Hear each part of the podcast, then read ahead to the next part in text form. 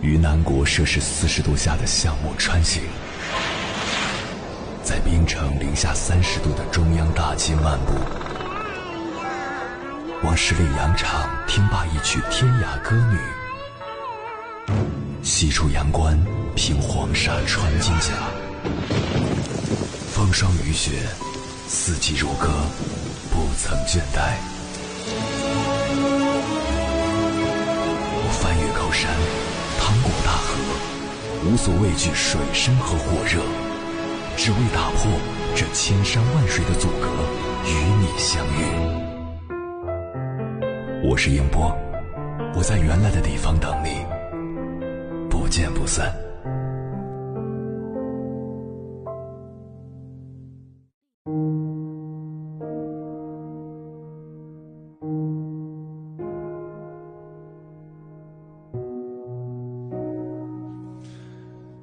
作为女性，你有没有总觉得心很累？工作压力、家庭琐事、感情矛盾，大大小小的烦恼缠绕着你。为了拥有美好的爱情、幸福的婚姻、理想的生活，拼尽了力，却还是感觉遥不可及。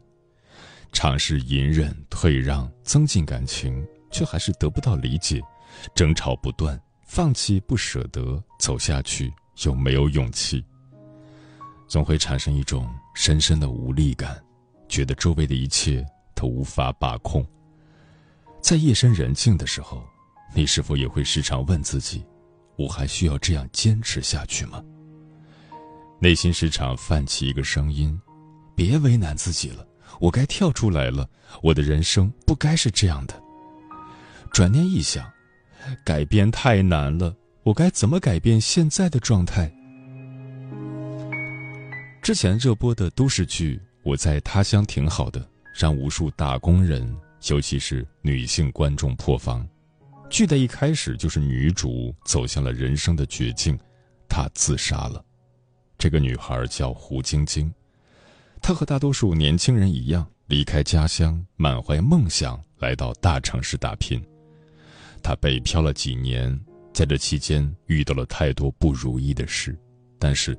为了心中的那个梦，依旧坚持着，这回怎么就坚持不住了呢？胡晶晶自杀那天是她的生日，可是生日这一天她却失业了。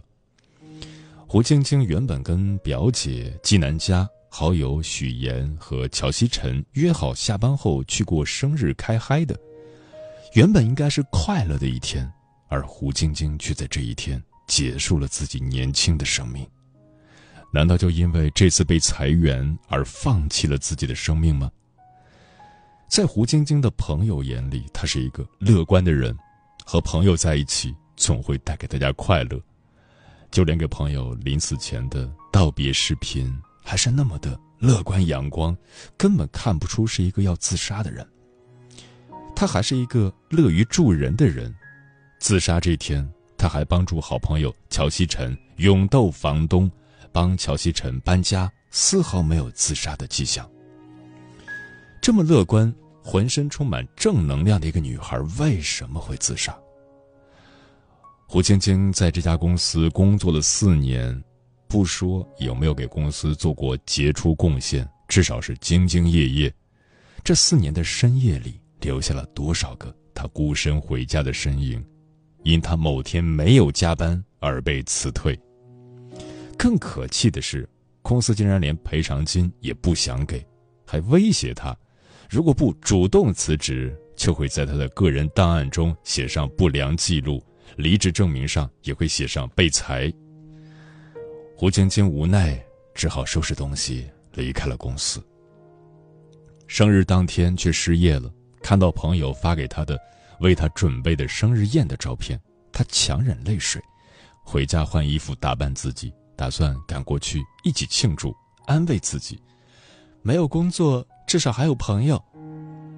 然而不幸的小事接连发生，路上遇到一个小朋友，善良的他帮小朋友拿卡在树上的球，结果衣服被卡在了上面。挤地铁时特意挑选的白色连衣裙就蹭上了别人的冰激凌而弄脏了。过天桥时接了一个电话后，他很不开心。低头一看，洁白的衣袖上有点脏，随手用手擦了擦，手机却一不小心掉下了天桥，情绪瞬间崩溃。跟随不小心跌落的手机，他毫不犹豫地纵身一跃，跳下天桥，直接砸在来来往往的车辆上。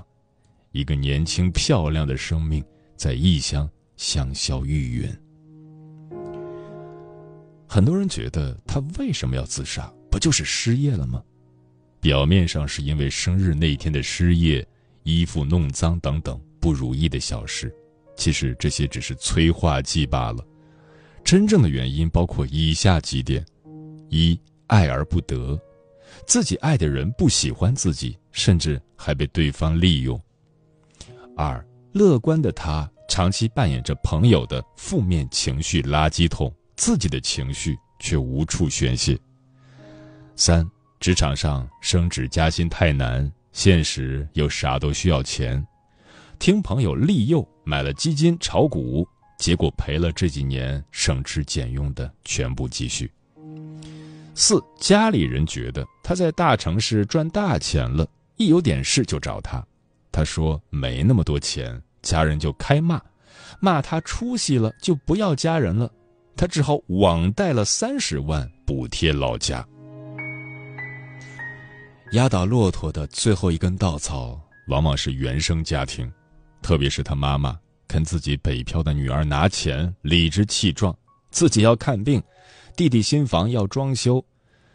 晶晶也不跟父母说自己具体赚多少钱，可能他也知道，即使说了，父母也并不相信，也不会体谅他。还记得天桥上晶晶接的那通电话吗？他人生最后的一通电话。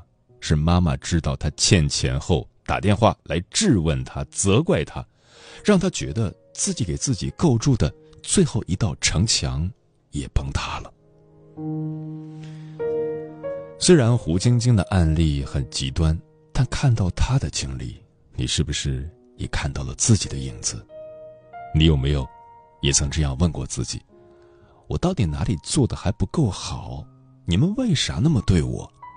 我已经很努力了，为什么我总是那么倒霉？钱钱不理我，爱爱不理我，我咋那么没用呢？我是不是抑郁了？我再这样下去，会不会？鸡皮疙瘩一起，你怕了，不敢再往下面想了。如果你总是找不到出口，苦恼于眼下各种问题，那正意味着你被限制了。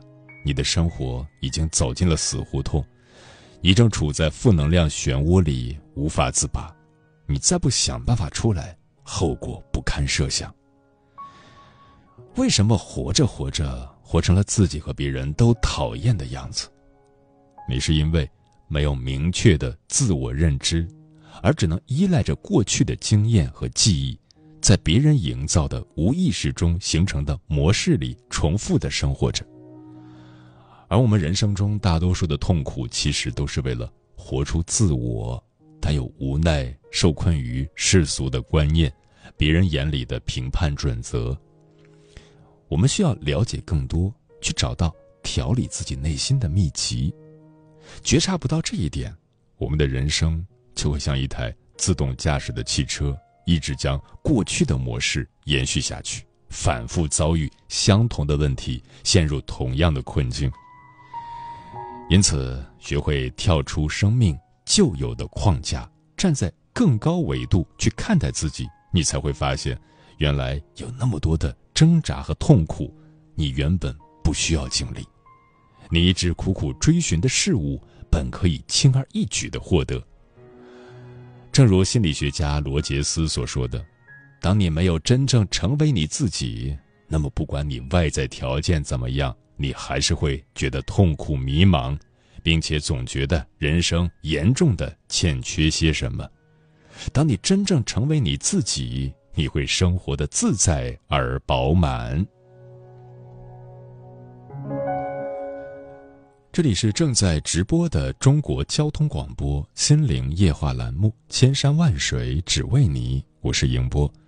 今晚节目的主题是放下包袱，轻装前行。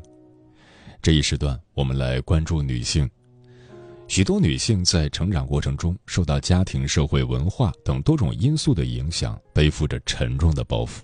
这些包袱可能包括过去的伤痛、不切实际的期望、他人的评价等等。这些包袱会限制他们的自由，影响他们的幸福感。因此，女人要获得真正的幸福，首先要学会认识自我，放下这些不必要的包袱。要放下包袱。需要对自己有足够的了解，包括自己的优点、缺点、兴趣爱好、价值观等。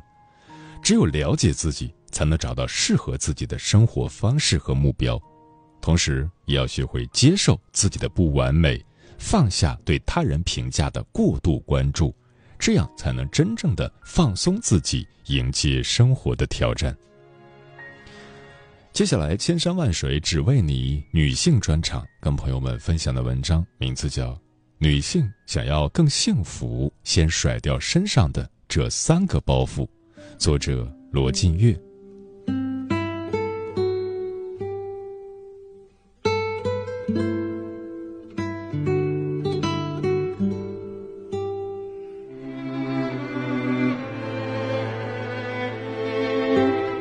很多女性的期待是希望自己可以更幸福。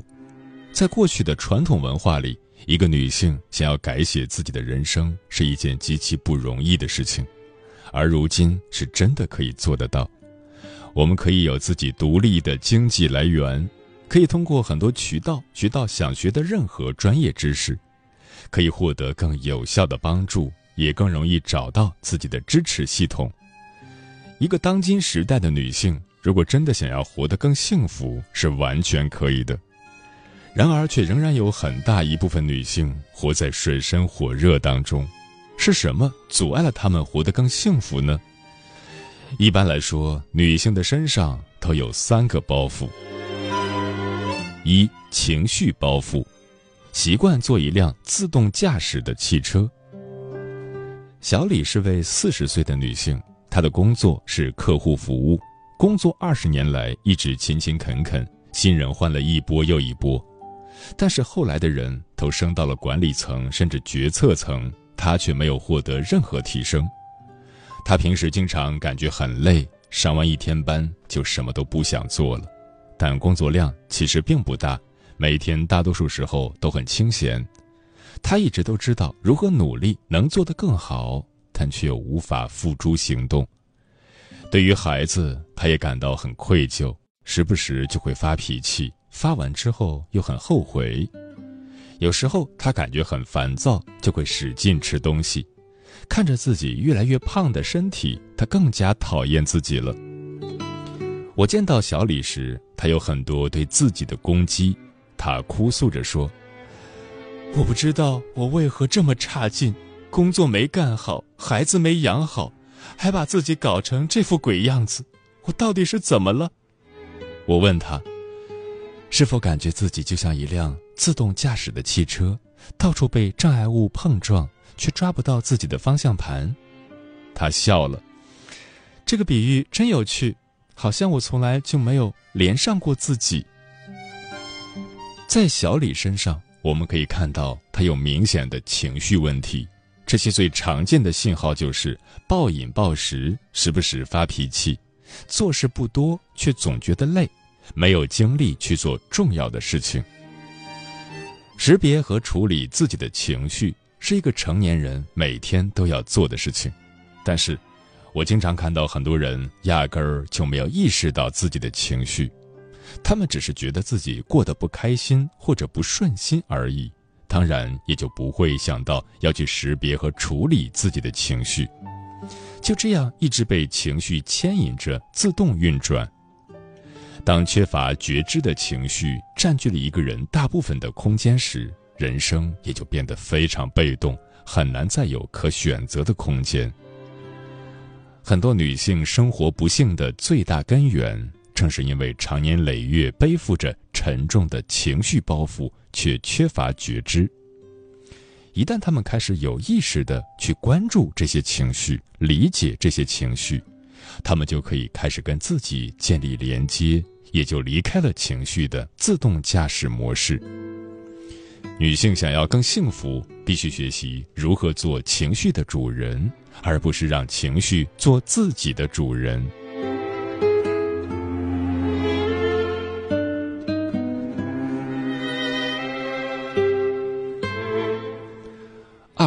情感包袱，求之不得，得之不安。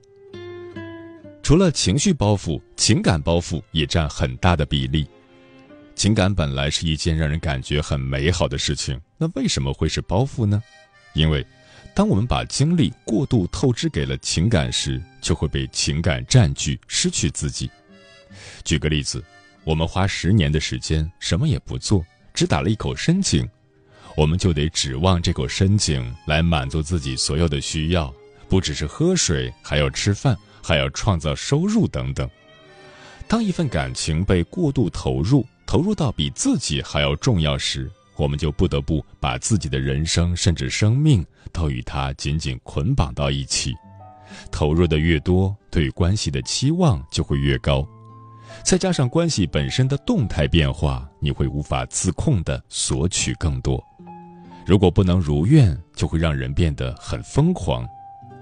一个人开始背上情感包袱的信号就是，你会从关系里感受到。越来越多的不安全，并且随着这些不安去做很多身不由己的行动，让自己更讨厌自己。注意，这不是让大家极端到不要有情感，也不是不可以深爱一个人，而是除了情感，你还要有对于自己很重要的东西去平衡，一份情感才不会变成你肩上很重的包袱。也就是说。如果一个女性越是很期待一份关系可以正向发展，就越需要有一个可以稳定自己的东西，可以是你的工作、事业或者任何爱好。总之，你无法通过情感去获得自我稳定。那些渴望浓烈情感的女性，常常有两种可能：一种是如愿找到了，另一种是一直在找。实际上，无论哪一种结果都不会终结内心的不安全感。最安全、最长久有效的方式，不是在关系里去做工，而是从自己这里找到自我稳定的根基。任何别人给的力量都不能持久，唯有从自己身上找到的力量，才能给你一生的安全感。如何才能好好的去爱？如何才能甩掉情感包袱呢？如果你的心里很渴望爱，你要变得更勇敢，去面对挑战，更善待自己，更认真的经营自己的人生。更多的自我稳定和自我照顾，能让你更轻松的去爱，也更容易被爱。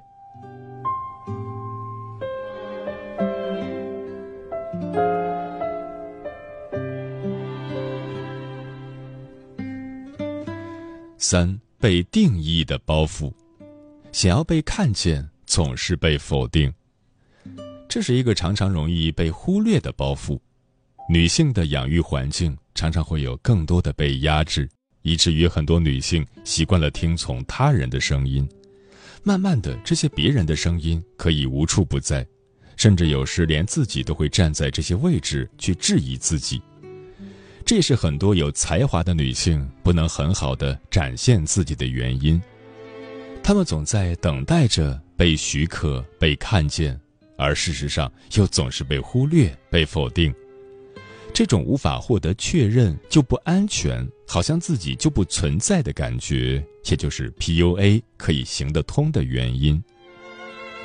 如果我们跟这些自己邀请进生命中可以评价自己的声音死磕到底，要去争气，要去努力证明，人生就很难有幸福可言。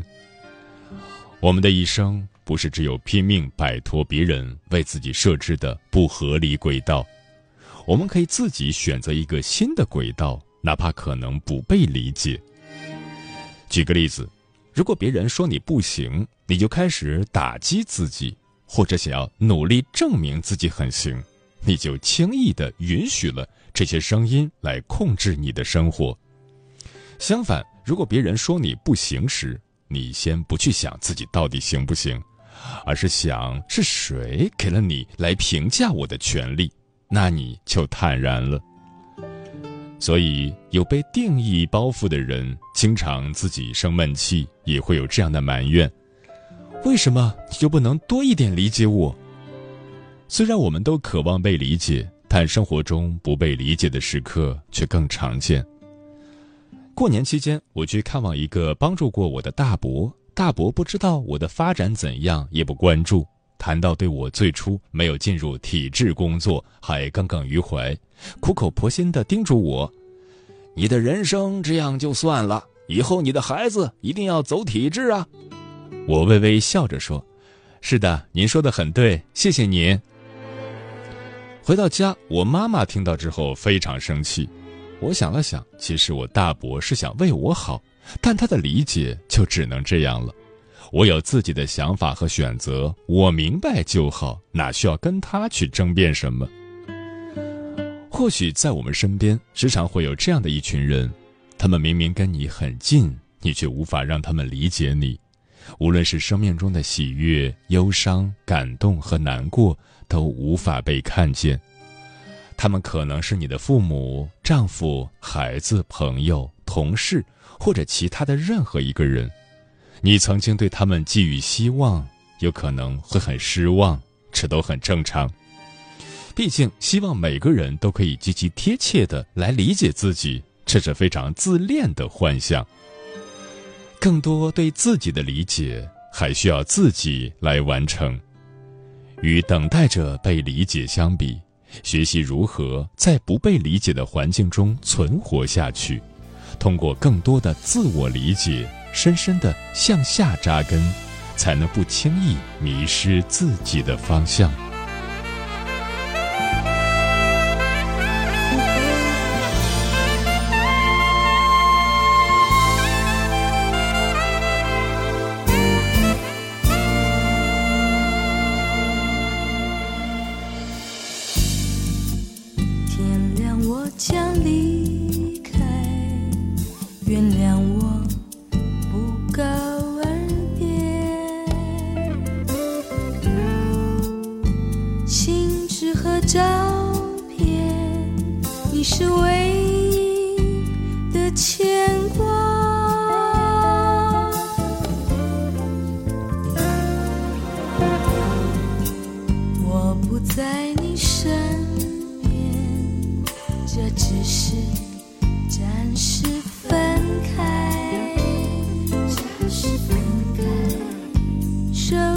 几